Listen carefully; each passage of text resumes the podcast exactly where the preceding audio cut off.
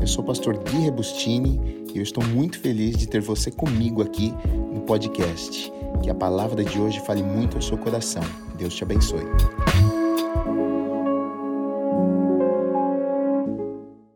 Hoje nós, hoje eu vou começar uma série de mensagens, eu vou pregar uma série de mensagens talvez até um pouco longa uh, com vocês, e o título dessa, dessa série vai se chamar Contra a Cultura Cristã.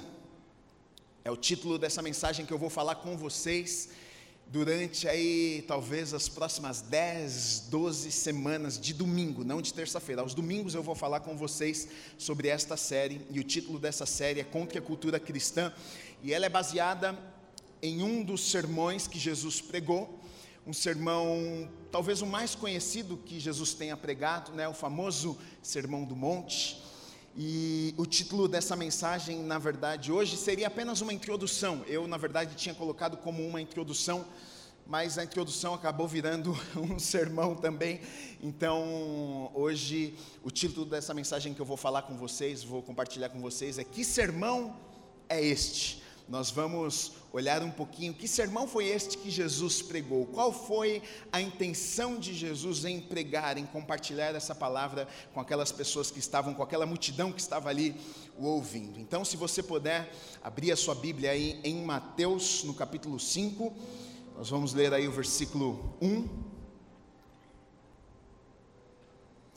Estou feliz, a gente vê gente que a gente não vê há muito tempo. Eu vi o tiozinho aqui, tiozinho é antigo da, da Bíblia, me viu crescer, não viu o tiozinho há muito tempo.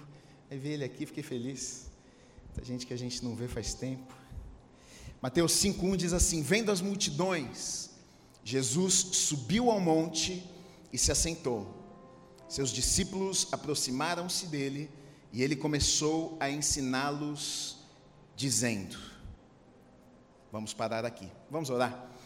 Deus, nós te agradecemos pela tua palavra, Pai. Te agradecemos por essa manhã, te agradecemos por esse tempo, Pai. A minha oração é que o Senhor venha falar aos nossos corações. A minha oração é que o Senhor venha fazer a tua vontade. A minha oração é que o Senhor venha fazer aquilo que está no coração do Senhor. Deus, haja com liberdade neste lugar. Fala aos nossos corações, muda as nossas vidas, Pai. Nós viemos neste lugar, nesta manhã, sedentos, com fome, por mais de Ti, queremos aprender do Senhor, Pai. Queremos ter as nossas vidas mudadas e transformadas pelo Senhor. Que o Teu Espírito venha tocar, que o Teu Espírito venha trazer revelação da Tua palavra a cada um que entrou neste lugar, nesta manhã, Deus, em nome do Senhor Jesus Cristo.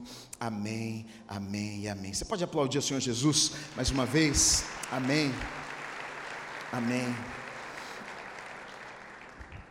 Aqui, como eu falei, nós temos um sermão que Jesus pregou, um sermão que Jesus ensinou, e a Bíblia vai contar que ele sobe em um monte, né? E naquela época não tinha, na verdade era estratégico o que Jesus fazia, porque naquela época não tinha microfone, não tinha instrumento, não tinha caixa de som, então ele subia na montanha, falava lá de cima, ficava muito mais fácil, todo mundo conseguia ouvir o que ele tinha a dizer, as pessoas se sentavam ali nos montes, ele pregava a palavra e as pessoas conseguiam ouvir e entender aquilo que ele estava falando, né? Então Jesus está ali, Jesus começa a falar algumas coisas com com uma multidão. E esse sermão se tornou um sermão muito conhecido. Na verdade, é, o sermão de Jesus, chamado o Sermão do Monte, né? Ele, ele, eu, eu coloquei aqui que ele é um sermão, uh, é o que mais se parece, talvez, com, com um manifesto, né? Com, porque, na verdade, a intenção de Jesus é, com este sermão não era apenas trazer ensinamentos para as pessoas, não era apenas, olha, trazer conselhos para as pessoas, mas na verdade Jesus estava mostrando, através do sermão do monte, como deveria ser a vida de um cristão. Jesus estava, através do sermão do monte, mostrando qual deveria ser o padrão de alguém que serve a Deus, padrão da vida de alguém que anda com Deus. E, e, na verdade o Sermão do Monte eu acredito que tenha se tornado um, um sermão tão conhecido pelo fato de ter sido chocante, sabe por quê? Porque ele foi um sermão que não apenas foi contra a cultura que eles viviam naquele momento, mas foi contra a cultura dos religiosos. Olha que coisa louca. Imagina se Jesus chega hoje aqui Imagina, imagina na sua cabeça, se Jesus aparecesse hoje aqui e viesse aqui, entrasse no corredor e subisse aqui e falasse, ó, oh, hoje a palavra vai ser com Jesus, e Jesus subisse aqui e começasse a dar um sermão, começasse a pregar, e aí ele começasse a falar assim, ó, oh, vocês precisam fazer isso, isso, isso, isso, olha, não se comportem igual ao Guilherme, não se comportem igual vocês se comportam, você ia falar assim, meu Deus, não se comporta igual a gente. E na verdade o Sermão do Monte ele é muito chocante porque Jesus vai falar justamente isso. Jesus não vai falar, Jesus não vai falar, olha, não se comportem com os lá de fora. Jesus vai falar, olha, não se comportem como os fariseus. Ele vai falar, não se comportem como os escribas, não se comportem como, como estes, na verdade, que têm uma religião, mas não tiveram os seus corações mudados.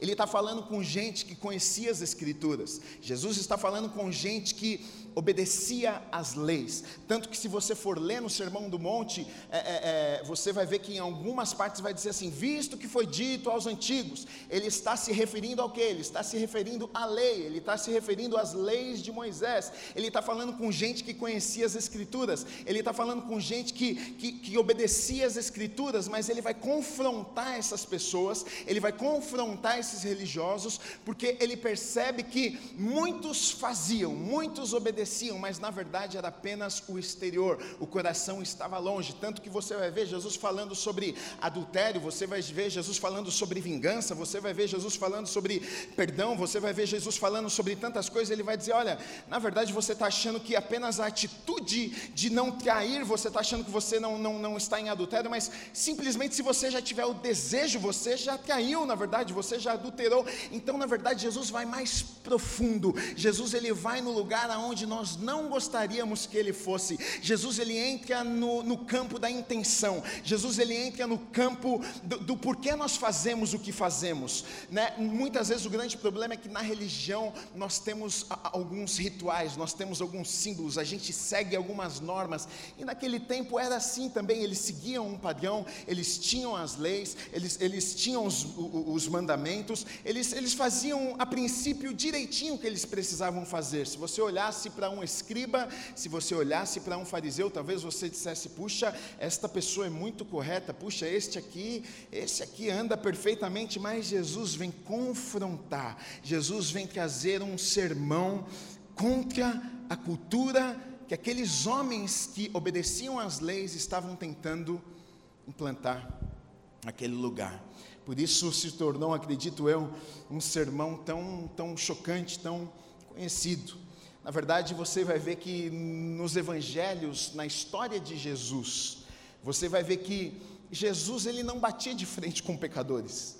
Você vai ver que Jesus, a briga de Jesus, não foi com a prostituta. A briga de Jesus não foi com quem não conhecia nada. A briga de Jesus não foi com quem estava longe. A briga de Jesus foi com os religiosos. A briga de Jesus foi com os fariseus, a briga de Jesus foi com os conhecedores da lei, a briga de Jesus, tanto que aí talvez você comece a entender e falar assim: puxa, agora eu entendi o porquê que na verdade foram os religiosos que crucificaram Jesus, foi, foram os religiosos que perseguiram Jesus. É claro, Jesus perseguia eles também, eles estavam lá achando que eles estavam fazendo tudo certinho, e Jesus ia lá e cutucava e dizia: não, vocês estão fazendo na verdade para tentar provar alguma coisa para as outras pessoas, vocês estão fazendo porque vocês querem se mostrar para as outras as pessoas. Não é isso. Na verdade, vocês, vocês perderam. Eu não vim. Jesus disse: Olha, eu não vim.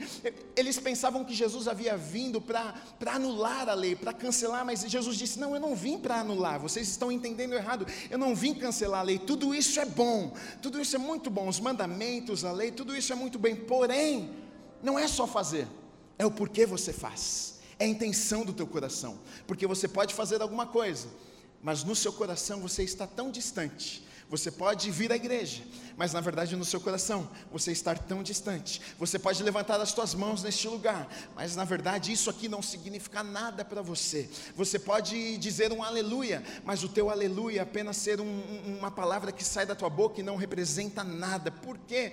Porque o seu coração está distante e o sermão do monte, na verdade, é sobre isso. Tudo gira em torno disso, da intenção do coração, do lugar mais profundo de onde sai tudo o que nós fazemos nas nossas vidas, né? O que nós falamos, as nossas atitudes que fluem do nosso coração, do nosso interior. Mateus 23, de 1 a, de 1 a 6, diz assim: Então Jesus disse à multidão e aos seus discípulos: Os mestres da lei e os fariseus se assentam na cadeira de Moisés. Obedeçam-lhe e façam tudo o que lhes dizem, mas não façam o que lhes fazem, pois não praticam o que pregam. Tudo o que fazem é para serem vistos pelos homens. Eles fazem seus filactérios bem largos e as franjas de suas vestes bem longas gostam do lugar de honra nos banquetes e dos assentos mais importantes nas sinagogas. Lá em Lucas 18, de 9 a 14, tem também uma, uma parábola contada por Jesus, conhecida do fariseu e do publicano, nós conhecemos, né? Que está lá no culto, como eu e você, está lá na igreja, está lá na sinagoga, o fariseu e o publicano. Está lá aquele crente, o religioso, e está aquele pecador.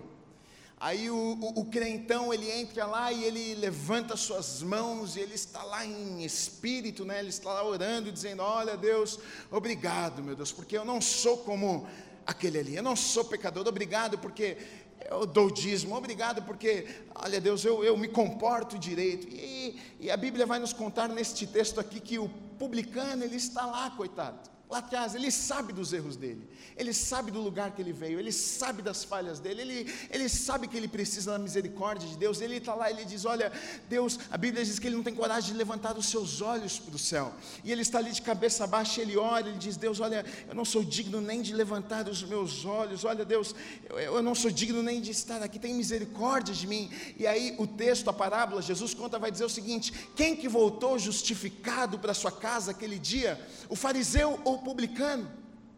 O publicano. Por quê? Porque não é aquilo que a gente faz, não é uma expressão religiosa, não é o levantar das nossas mãos, não é simplesmente estar dentro da igreja, não é simplesmente é, é ter um linguajar de cristão, mas é profundo, é mais fundo, é o íntimo, são as nossas intenções, é o porquê nós fazemos o que fazemos. E Jesus, durante o seu ministério inteiro, ele vai confrontar os fariseus, ele vai confrontar os escribas, que eram os estudiosos, os teólogos daquele tempo, porque eles faziam, mas Jesus vai confrontar e dizer: Olha, vocês fazem, mas por que é que vocês fazem? Qual é a intenção do coração de vocês? Eu coloquei aqui que para se estabelecer uma cultura, tem alguns, tem alguns pilares que são usados para que uma cultura seja estabelecida, que ajuda uma cultura a ser estabelecida. Eu coloquei três coisas aqui: símbolos, ritos ou rituais e consciência.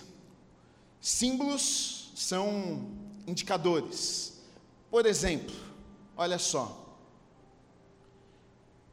de que país nós estamos falando? Hã?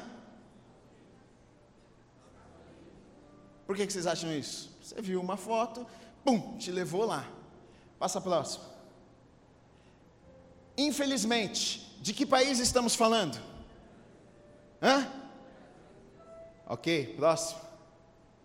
De que país estamos falando? Japão? Tá. Agora, comer sushi me faz um japonês? Não. Jogar futebol americano me faz um americano? Símbolos. Rituais são processos e reuniões. Que na verdade tudo isso é usado, sabe para quê? Para gerar uma consciência. Rituais, símbolos, tudo isso é usado para gerar, na verdade, uma consciência. Por exemplo, é, você vai parar o carro num, num shopping, você vai para o shopping e aí você chega lá, você está procurando uma vaga e você quer parar bem perto da porta, porque a gente sempre procura uma vaga que está perto, mais perto da porta de entrada, certo ou errado? Aí você está lá, você até a hora, fala, Deus, me favorece aí, arruma uma vaguinha para mim bem pertinho, a gente vira até espiritual nessa hora, aí a gente chega lá, e eu, e vira e mexe acontece comigo, eu falo, tá vendo, Deus gosta demais de mim, eu falo para minha esposa, ela fala, ah, você... e aí a gente está ali, e aí quando você chega bem próximo, o que, que tem as primeiras vagas, quais que são? Deficientes físicos, hoje de idosos, e estão ali marcadas no chão, né? Faixa azul, pintada no chão, e você sabe o que? Através daquele símbolo, símbolo que está ali no chão, o símbolo está comunicando alguma coisa. Eu não posso parar aqui, porque só pode parar aqui quem tem uma filipeta que tem um problema físico e essa pessoa para aqui. Agora olha que coisa, o símbolo ele só é necessário Sabe por quê? Porque nós não temos consciência. Porque se nós tivéssemos consciência, nós não precisaríamos do símbolo.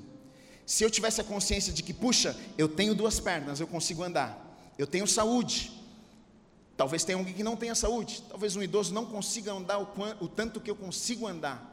Se eu tivesse essa consciência, eu pararia mais longe, eu deixaria as primeiras vagas para uma pessoa que não pode andar, para um deficiente, para um idoso, para que então as pessoas pudessem parar ali. Mas pelo fato de nós não termos consciência, se fizessem isso, se tirassem as vagas dos deficientes, com certeza os deficientes iriam ficar sem vaga. Então, se usa símbolo, se usa reuniões e ritos, que é aquilo, que é lembrando, fazendo encontros, dizendo: olha, tem que fazer isso, tem que fazer isso, tem que não sei o quê, lembrando as pessoas, para quê? Para gerar nas pessoas o quê? Uma consciência. Mas o estado final, na verdade, para se estabelecer uma cultura é a consciência. Chega num ponto que assim, você não precisa me dizer mais nada, você não precisa me mostrar, porque eu sei o que eu tenho que fazer. Eu, eu já, já virou um negócio que é de dentro para fora, não é assim simplesmente é, vira um hábito, né? Não, é, eu faço porque você não precisa mais dizer o que eu tenho que fazer. Eu faço porque eu sei que eu tenho que fazer, né?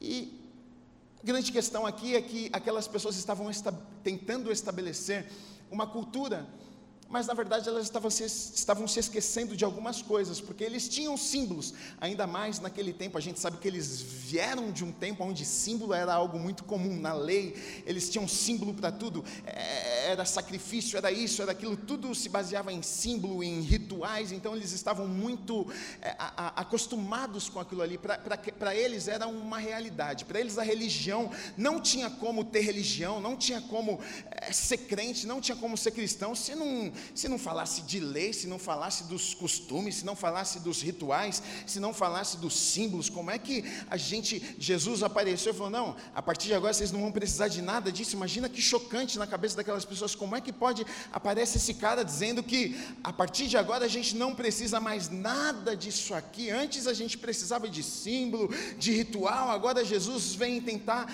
mostrar para nós que nós não precisamos, e Jesus, na verdade, estava tentando mostrar para eles o seguinte: não, vocês pararam, vocês pararam no meio do caminho. Eu não estou dizendo para vocês que símbolos são ruins, eu não estou dizendo que vocês não podem usar símbolos, eu não estou dizendo para vocês que vocês não podem ter rituais, eu não estou dizendo para vocês que vocês não podem ter reuniões, eu não estou dizendo para vocês que é errado o que vocês fazem. O que eu estou dizendo para vocês é que vocês precisam ir além. Vocês se esqueceram que vocês fazem o que fazem justamente para gerar uma consciência. Na verdade, os símbolos, os rituais são para que uma consciência, uma consciência seja gerada, é uma transformação, na verdade, interna, é uma metanoia, é uma transformação de mente, e a Bíblia vai falar sobre isso, sobre transformar a nossa mente. O apóstolo Paulo vai falar lá em Romanos sobre transformar a nossa mente, não que o mundo, que a gente não deve adequar a nossa mente ao mundo, às coisas deste mundo, mas nós devemos deixar Deus transformar a nossa mente através da palavra de Deus.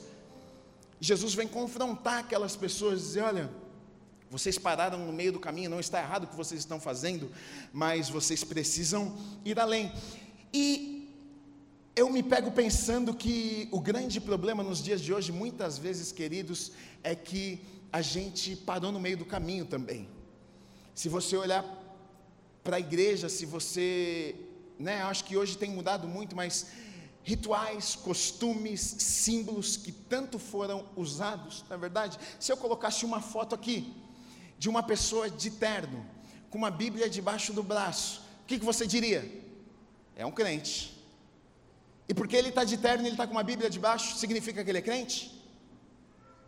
Se eu colocasse aqui uma mulher com uma saia comprida, com um cabelo bem longo, e falasse, o que, que essa mulher é? Você ia falar, essa é do fogo. Quem disse que porque ela tem um cabelo comprido e porque ela usa uma saia comprida, ela é do fogo?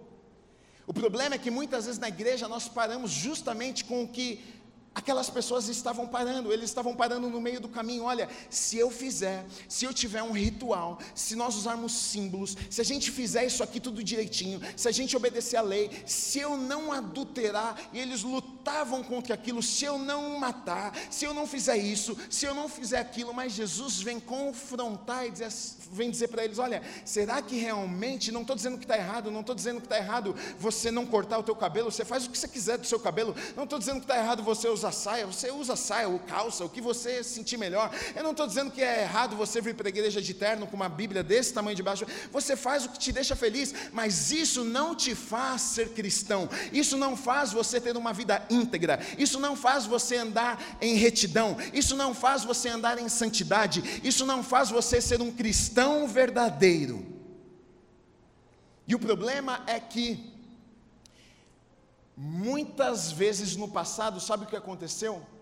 A gente se escondeu por trás de um terno, a gente se escondeu por trás de um templo, a gente se escondeu por trás de ritos e reuniões, a gente se escondeu por trás de costumes e símbolos, mas na verdade a nossa vida não foi mudada. Quantas vezes, queridos, essa semana, olha só, essa semana, um exemplo aqui, essa semana eu, eu fui em uma empresa para resolver umas coisas aqui da igreja, pegar um, uns equipamentos aqui para a igreja, e aí o, o, o, o diretor, lá, o gerente lá da empresa estava conversando comigo, ele falou assim: olha é, tem um outro equipamento que é um pouco melhor e tal, mas a gente só faz comodato com esses equipamentos aqui. Então vocês levam e não precisam comprar o equipamento, a gente só faz um contrato e a gente faz a revisão todo mês e tal. Eu falei, legal, eu falei, pô, o equipamento é melhor, o, o preço é bacana, eu acho que vale a pena. Ele falou assim, então, mas a única coisa é que a gente não faz para a igreja.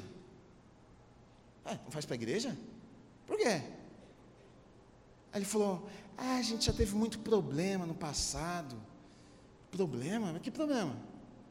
Assim, ele falou, não, ele ficou até meio sem, ele falou, não, não foi só de, de pagamento, não, ele falou, mas é de falta de organização, sabe, o funcionário chegava lá para fazer a revisão, estava fechado, ninguém avisava, aí a gente queria remarcar, eles queriam remarcar, ficava bravo com a gente, mas não abria na hora certa, falava que ia estar, não estava, aí, por fim que a empresa, 25 anos de empresa, a gente decidiu que a gente não iria atender mais igrejas, eu falei para ele, querido, você me desculpa, mas o lugar que você teria que ter menos problema era dentro da igreja, só que o grande problema, queridos, é justamente o que acontece é isso aqui. E é isso que Jesus estava confrontando. O problema era esse. Porque estava cheio de gente que ia para a igreja como eu e como você. Estava cheio de gente que ia na sinagoga, estava cheio de gente que conhecia e sabia falar os versículos de cor, mas Jesus não estava se importando com isso. Jesus, é, essa não era conversa, essa não era questão ali com Jesus. Jesus não estava num, num, fazendo um teste com as pessoas, deixa eu ver quem sabe mais aqui. Não, não interessa o quanto eu sei, o quanto você sabe, interessa o quanto eu obedeço. Está cheio de gente que sabe muito, mas não coloca nada que sabe em prática. Não adianta, isso não é evangelho, querido, isso é religião. Isso é religião, e religião mata, e não mata apenas você, mas mata as pessoas que estão à sua volta, sabe por quê? Goste você ou não, o mundo pode nos odiar, as pessoas de fora podem nos odiar, mas eles esperam algo de nós, pode ter certeza disso. Pode ter certeza disso, ele pode não gostar de você. Você pode ser o crente quadrado, chato, mas se você pisar na bola, ele vai falar assim: você não é crente, não? Ele espera um comportamento diferente de você. Ele espera que você não vai passar perna nas pessoas dentro do seu emprego. Ele espera que você vai se comportar diferente. Ele espera que a sua atitude seja diferente. Ele espera que as suas palavras sejam diferentes. O grande problema é que muitas vezes, durante anos, o que nós temos, e aqui não é de ontem, não, tanto que a gente está falando aqui, a gente está vendo, nós estamos olhando para a Bíblia falando de anos e anos e anos, e, e antes de Jesus, na verdade, se você olhar no Antigo Testamento, você vai ver Deus fazendo exatamente o que Jesus fez. Deus falando com o povo de Israel que, olha, eu vou tirar vocês, eu vou levar vocês para uma terra, essa terra é boa, vocês vão batalhar, vocês vão vencer. Olha, mas faz o seguinte: não se misturem com o povo não se adequem à cultura daquele povo, não façam o que aquele povo está fazendo. Você vai ver isso no Antigo Testamento inúmeras vezes, Deus chamando o seu povo para si, Deus lembrando o povo dizendo: Olha, vocês vão estar lá, mas vocês não podem se comportar como eles se comportam. Vocês vão estar lá, mas a atitude de vocês precisa ser diferente. Vocês vão estar lá, mas não se esqueçam que vocês não são eles. O grande problema é que muitas vezes a gente vem para a igreja e aqui nós somos os mais espirituais, mas quando saímos da porta da igreja, parece que deixamos aqui dentro a nossa espiritualidade para viver a nossa vida. Ferimos não apenas nós, mas ferimos as pessoas que estão à nossa, à nossa volta. O Sermão do Monte, ele é extremamente, na verdade, se você olhar com, com olhos naturais, ele é extremamente rigoroso. São exigências que você vai falar assim: meu Deus, será que eu consigo viver desse jeito aqui? O cara vai me dar um tapa, eu vou virar outra cara para ele. O cara vai me xingar, eu vou falar te amo. O cara vai pisar na bola comigo, eu vou perdoar ele. É, o nível é alto, a conversa ali é é um negócio sério. Você fala: esse negócio será que é para mim? Será que eu consigo é, é, andar desse jeito? Será que eu consigo viver desse jeito aqui? Existem dois grupos de pessoas, na verdade. Tem aqueles que olham para o Sermão do Monte e pensam assim: é impossível, não tem como eu, eu viver desse jeito, não. E elas simplesmente desistem. Não, eu não, não consigo. Que são as pessoas que pensam o quê? Não, não vou para a igreja. Porque se eu for para a igreja, eu vou ter que mudar isso, isso, isso, isso na minha vida e não tem como. Quantas, quantos já ouvimos isso? Não, Gui, não vou nem igreja, porque se eu for igreja, eu tenho que parar de beber, tenho que parar de. A conversa das pessoas lá de fora é. Se eu, eu vou ter que parar de sair com a namorada, eu vou ter que. É isso. Eu vou ter que deixar de fazer alguma coisa, eu não consigo deixar de fazer essas coisas, então eu não vou. Primeira coisa, existe esse grupo de pessoas. Outro grupo de pessoas são aqueles que são contrário destas, que pensam o quê? Eu consigo. Eu consigo. E ela luta todos os dias, não, eu consigo, eu faço, deixa comigo que eu sou forte, eu sou, sai, eu estou no fogo, eu vou obedecer tintim por tintim, queridos. Nós não somos capazes de obedecer. Então quem pode obedecer, Gui? Se uns pensam que não, uns pensam que sim, para quem que é? Na verdade, é para todos nós. Só que na verdade, você sabe que esse sermão, ele vem nos trazer um ensinamento. Sabe qual é o ensinamento que esse sermão vem trazer? Ele vem trazer o seguinte ensinamento: que nós não somos capazes, na verdade. Ele vem mostrar um nível, ele vem mostrar um estilo de vida que nós não podemos viver, a não ser que a gente nasça de novo, a não ser que a gente tenha o Espírito Santo de Deus habitando dentro de nós. O Sermão do Monte vem nos mostrar que este padrão, este nível aqui, é impossível de ser vivido se nós não tivermos as nossas vidas transformadas pelo Senhor. Porque na verdade a nossa natureza é má, a gente sabe que a nossa natureza é pecaminosa, a gente sabe que a gente é mal, a gente sabe que se alguém pisar na bola com a gente, a nossa vontade é de fazer de volta, de se vingar. A gente sabe que se alguém fecha a gente no trânsito, a gente quer fechar também. O irmão vem aqui no culto, está cheio do Espírito Santo, mas se deixar ele dar uma xingadinha na pessoa que passou ali do lado e fechou ele, né? é do homem, é da mulher, é da nossa carne, nós somos assim. Como é que pode que nós vivemos num padrão como este que Jesus está tentando nos ensinar, que Jesus está trazendo, dizendo: olha, este é o padrão, é assim que eu quero que vocês vivam, é assim que um cristão deve viver. Como é que a gente pode viver desse jeito, queridos? Deixa eu te dizer uma coisa: é só para quem nasceu de novo. Agora, deixa eu te dizer uma coisa nós, nós não fazemos isso aqui na nossa própria força, mas quando nós nascemos de novo, quando nós temos um encontro com Deus, quando o Espírito Santo de Deus vem habitar dentro das nossas vidas, deixa eu te dizer uma coisa: estes comportamentos são evidências que nós andamos com Deus. Pode ter certeza disso. Pode ter certeza disso. Não pense que seu relacionamento com Deus não vai causar nada na tua vida. Hoje em dia está na moda, é, é, parece que o evangelho ficou barato, ficou fácil. Não vem Jesus e está tudo certo, você faz o que você quiser, querido. Deixa eu te dizer uma coisa: nós não fazemos para nos aproximar de Jesus, nós não fazemos para sermos salvos, nós somos salvos pela fé. Nós sabemos disso, não é isso, não. É, na verdade, é o contrário. Quando nós nos relacionamos com Deus, o impacto é tão grande que nós não andamos mais da mesma forma. O impacto é tão grande que a gente não fala mais da mesma forma. O impacto impacto é tão grande que a gente já não, não age da mesma forma com as pessoas. Jesus está falando aqui, Jesus está pregando para aquelas pessoas que estão dizendo, na verdade, o seguinte: vocês estão, vocês estão baseando a vida de vocês em costumes, em rituais, mas na verdade vocês não, não, não, não se encontraram ainda, vocês não encontraram a verdade ainda. Vocês fazem coisas boas, mas não basta fazer coisas boas. E queridos, muitas vezes nós falhamos, muitas vezes a gente tenta, tenta, tenta, tenta e não consegue. Ah, Gui, estou lutando lutando contra o pecado, estou lutando contra isso aquilo e não consigo.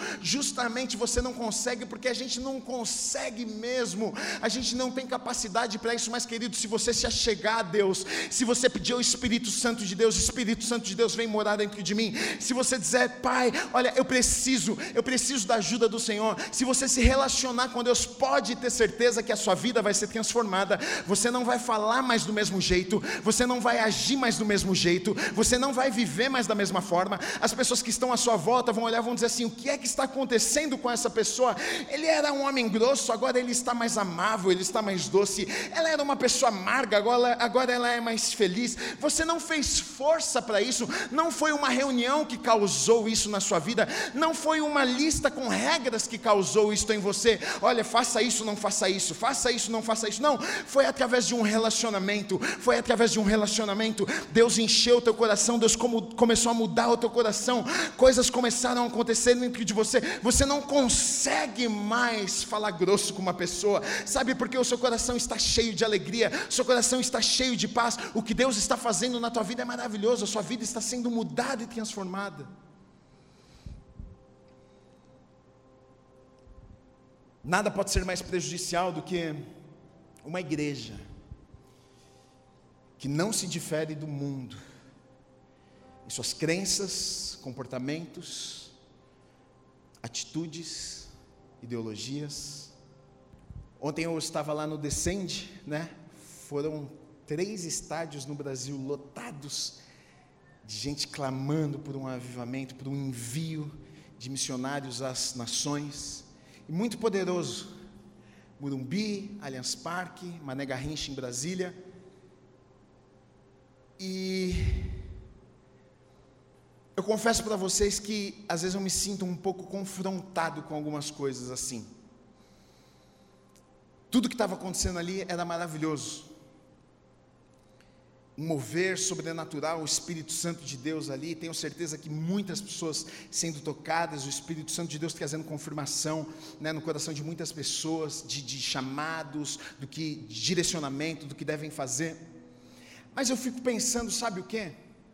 Será que 100, 100 mil pessoas, será que 200 mil pessoas vão sair dali e vão viver aquilo ali que elas viver, viveram ali naquele dia?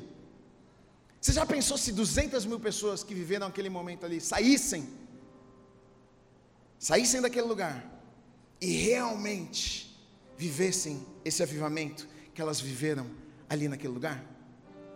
Já pensou se antes de uma pessoa dizer, Deus me envia lá para a África, me envia não sei para onde, me envia não sei para Já pensou se antes dela dizer isso, ela sair do estádio e voltar para a casa dela e cuidar da avó dela que ela já não cuidava há seis meses? Imagina se ela saísse do estádio e fosse fazer uma visita para a tia no hospital, que a tia está dois anos no hospital, e ela nunca foi ver a tia no hospital. Ela está pedindo para Deus mandar ela para a África, mas ela não foi no hospital ver a tia. Aí eu fico pensando, já pensou se 200 mil pessoas saíssem tão incendiadas de um estádio, que o que causasse na vida delas fosse uma transformação de comportamento, eu tenho certeza, queridos, que o, o, impacto do Evangelho seria muito maior. Eu tenho certeza que a gente não precisaria fazer tantas coisas. Eu tenho certeza que no um a um, eu tenho certeza que através dos relacionamentos as pessoas seriam impactadas, porque as pessoas não conhecem esse amor, as pessoas não conhecem um comportamento como esse. Se pessoas fizessem isso no seu dia a dia, eu tenho certeza que as igrejas não caberiam mais de pessoas. E o que nós vemos é justamente o contrário. As pessoas pegando um uh, de igreja. Por quê? Porque muitos não vivem o que pregam. Porque muitos, enquanto falam, não, eu vou, mas não faz nada daquilo que ouve e que aprende. Eu muitas vezes sou, sou confrontado. Ontem mesmo eu fui confrontado com isso, porque ontem de manhã uma, uma, uma, uma mãe me mandou uma mensagem é, falando para mim que o filho dela fez uma cirurgia, ela é da bíblica, a, a mãe, o filho dela fez uma cirurgia, fez um transplante de coração on, on, antes de ontem cedo, e ela falou assim que a cirurgia não foi bem sucedida, o filho está numa situação extremamente difícil, está ligado por máquinas, e, e chorando, mandou mensagem, e ontem eu acordei e nós estávamos prontos para sair, para ir para o Descende. E eu falei, caramba, mas eu tenho compromisso. E o Espírito Santo de Deus falou no meu coração: o descende é, é, é aqui. O descende é você ir lá no hospital agora. Adianta você ir para o estádio. Vai lá para o hospital, depois você vai para o estádio. Eu, minha esposa, meus filhos, antes de ir para o descende. A gente chegou às 5 horas da tarde no descende. Porque a gente foi para o hospital antes. A gente passou lá, orei com a mãe, com o pai, já aproveitamos, demos um beijo no Heitor, na família, e depois fomos para o descende. Costa Neto, quando veio falar sobre amar e servir, ele falou muito sobre isso. Fala, olha, se você congrega numa igreja onde você não foi num domingo, e foi pelo motivo de um irmão ter te ligado, alguém ter te ligado, e você foi socorrer, você foi orar, você foi fazer alguma coisa, e o seu pastor brigar com você, sai dessa igreja. Ele falou assim, porque é, na verdade é isso, é sobre isso. Só que muitas vezes nós não fazemos isso. E Jesus, Ele está confrontando essas pessoas porque aqui está cheio de gente que estava sentado na primeira cadeira. Não tenho nada contra vocês, viu? Aqui está cheio de gente que estava sentado na primeira cadeira. Aqui estava cheio de gente que estava com a mão levantada. Aqui estava cheio de gente que dava um monte de dinheiro na igreja para mostrar para as outras pessoas que eles davam na igreja.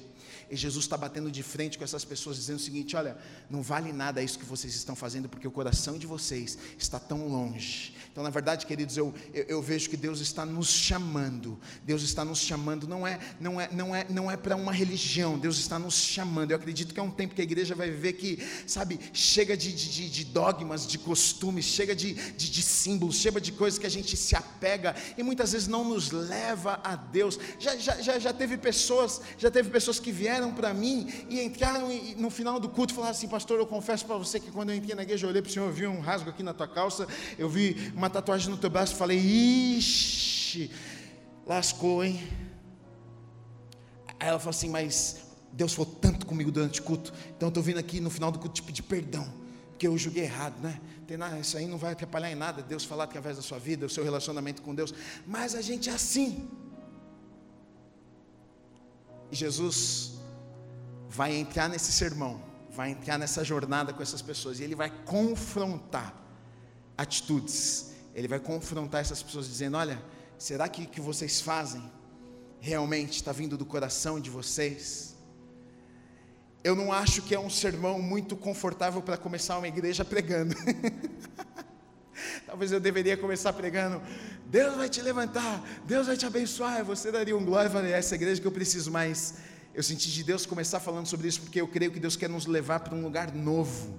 Eu creio que Deus quer nos levar para um lugar de intimidade. Eu creio que Deus não quer um lugar apenas onde a gente se reúna como um costume, mas eu creio que Deus quer nos levar para termos encontros transformadores aqui dentro, para que a gente saia deste lugar e seja cristão lá fora, para que a gente cause algo lá fora, para que as pessoas lá fora olhem para nós e digam assim: meu Deus por que é que você é assim? Como é que você vive desse jeito? O que, que acontece na tua vida? Deixa eu te dizer uma coisa, minha, meu querido. Você, eu e você devemos ser a Bíblia que as outras pessoas leem lá fora, porque talvez tem pessoas que nunca vão pisar numa igreja, mas talvez o único jeito delas, delas lerem uma Bíblia um dia vai ser através das suas palavras, das suas atitudes, do seu comportamento. O que é que você tem feito? Como você tem vivido? Você só vem aqui, levanta as mãos e agradece a Deus pelas bênçãos que Ele tem te dado? Ou você tem olhado para dentro do teu coração, dito, Deus, olha, tem coisas na minha vida que precisam ser mudadas, tem coisas na minha vida que precisam ser transformadas, tem áreas na minha vida que precisam ser moldadas pelo Senhor. E esse sermão é sobre isso. Jesus vai falar sobre isso com aquelas pessoas. Ele não vai contrariar o que eles estavam fazendo. Ele não vai dizer que era ruim o que eles estavam fazendo. Ele não vai dizer que o descende é ruim. Ele não vai dizer que missões é ruim. Ele não vai dizer que o culto é ruim. Ele não vai dizer que o que nós fazemos no nosso dia a dia é ruim, como igreja. Mas ele vai confrontar e vai nos lembrar e vai dizer: olha, mas por que é que vocês fazem o que vocês fazem? Qual é a intenção do coração de vocês? O que, que motiva, o que, que move vocês a fazer isso?